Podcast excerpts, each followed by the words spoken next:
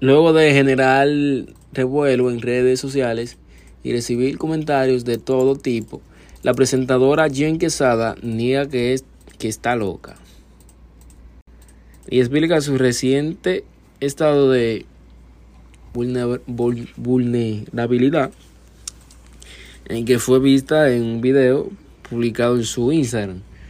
Se debe al insomnio, la ansiedad y la depresión que padece. No estoy loca, estoy sufriendo de insomnio. Bueno, eso ya. ¿Verdad?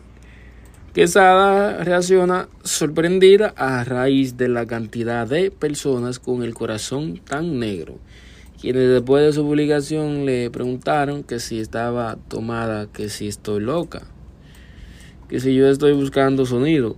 A esto respondió, llevo tiempo sin tomar alcohol por cuestión